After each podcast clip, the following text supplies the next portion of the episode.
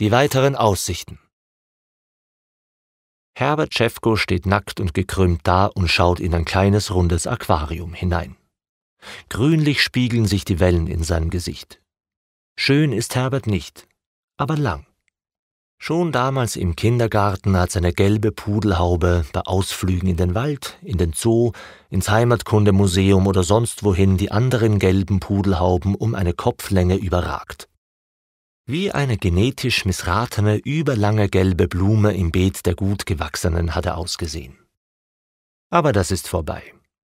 An solche Sachen denkt Herbert Schäfko jetzt nicht, während er nackt und gekrümmt vor dem kleinen runden Aquarium steht.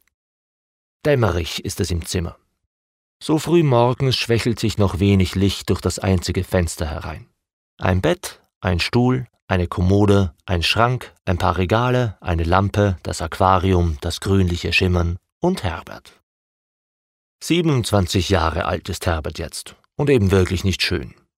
Die Füße groß und schmal, die Beine karzellenhaft lang und dünn, die Knie spitz, das Glied kurz, der Bauch flach, die Brust flach, beide fein kräuselig behaart, die Schultern hoch, schnurschlanke Arme, große knöchelige Hände. Herberts Kopf ist ein bisschen ausgebeult, das Kinn eine Kante, der Mund klein und geschwungen, die Nase schief, Ohren sind noch nie aufgefallen, gibt es aber auch. Die Haare haben sich weit nach hinten verzogen, in den letzten Jahren von der Stirn verdrängt.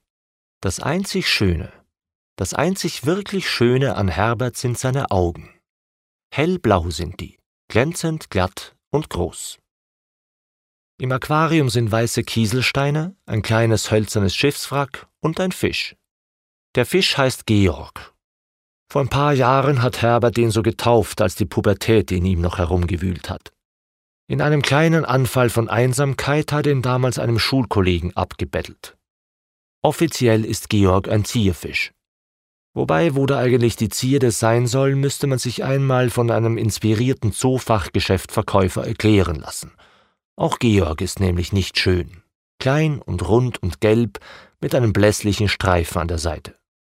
Ob er sich etwas denkt, während er da jetzt zu dem nackten und gebückten Herbert über ihm hochschaut, lässt sich schwer sagen.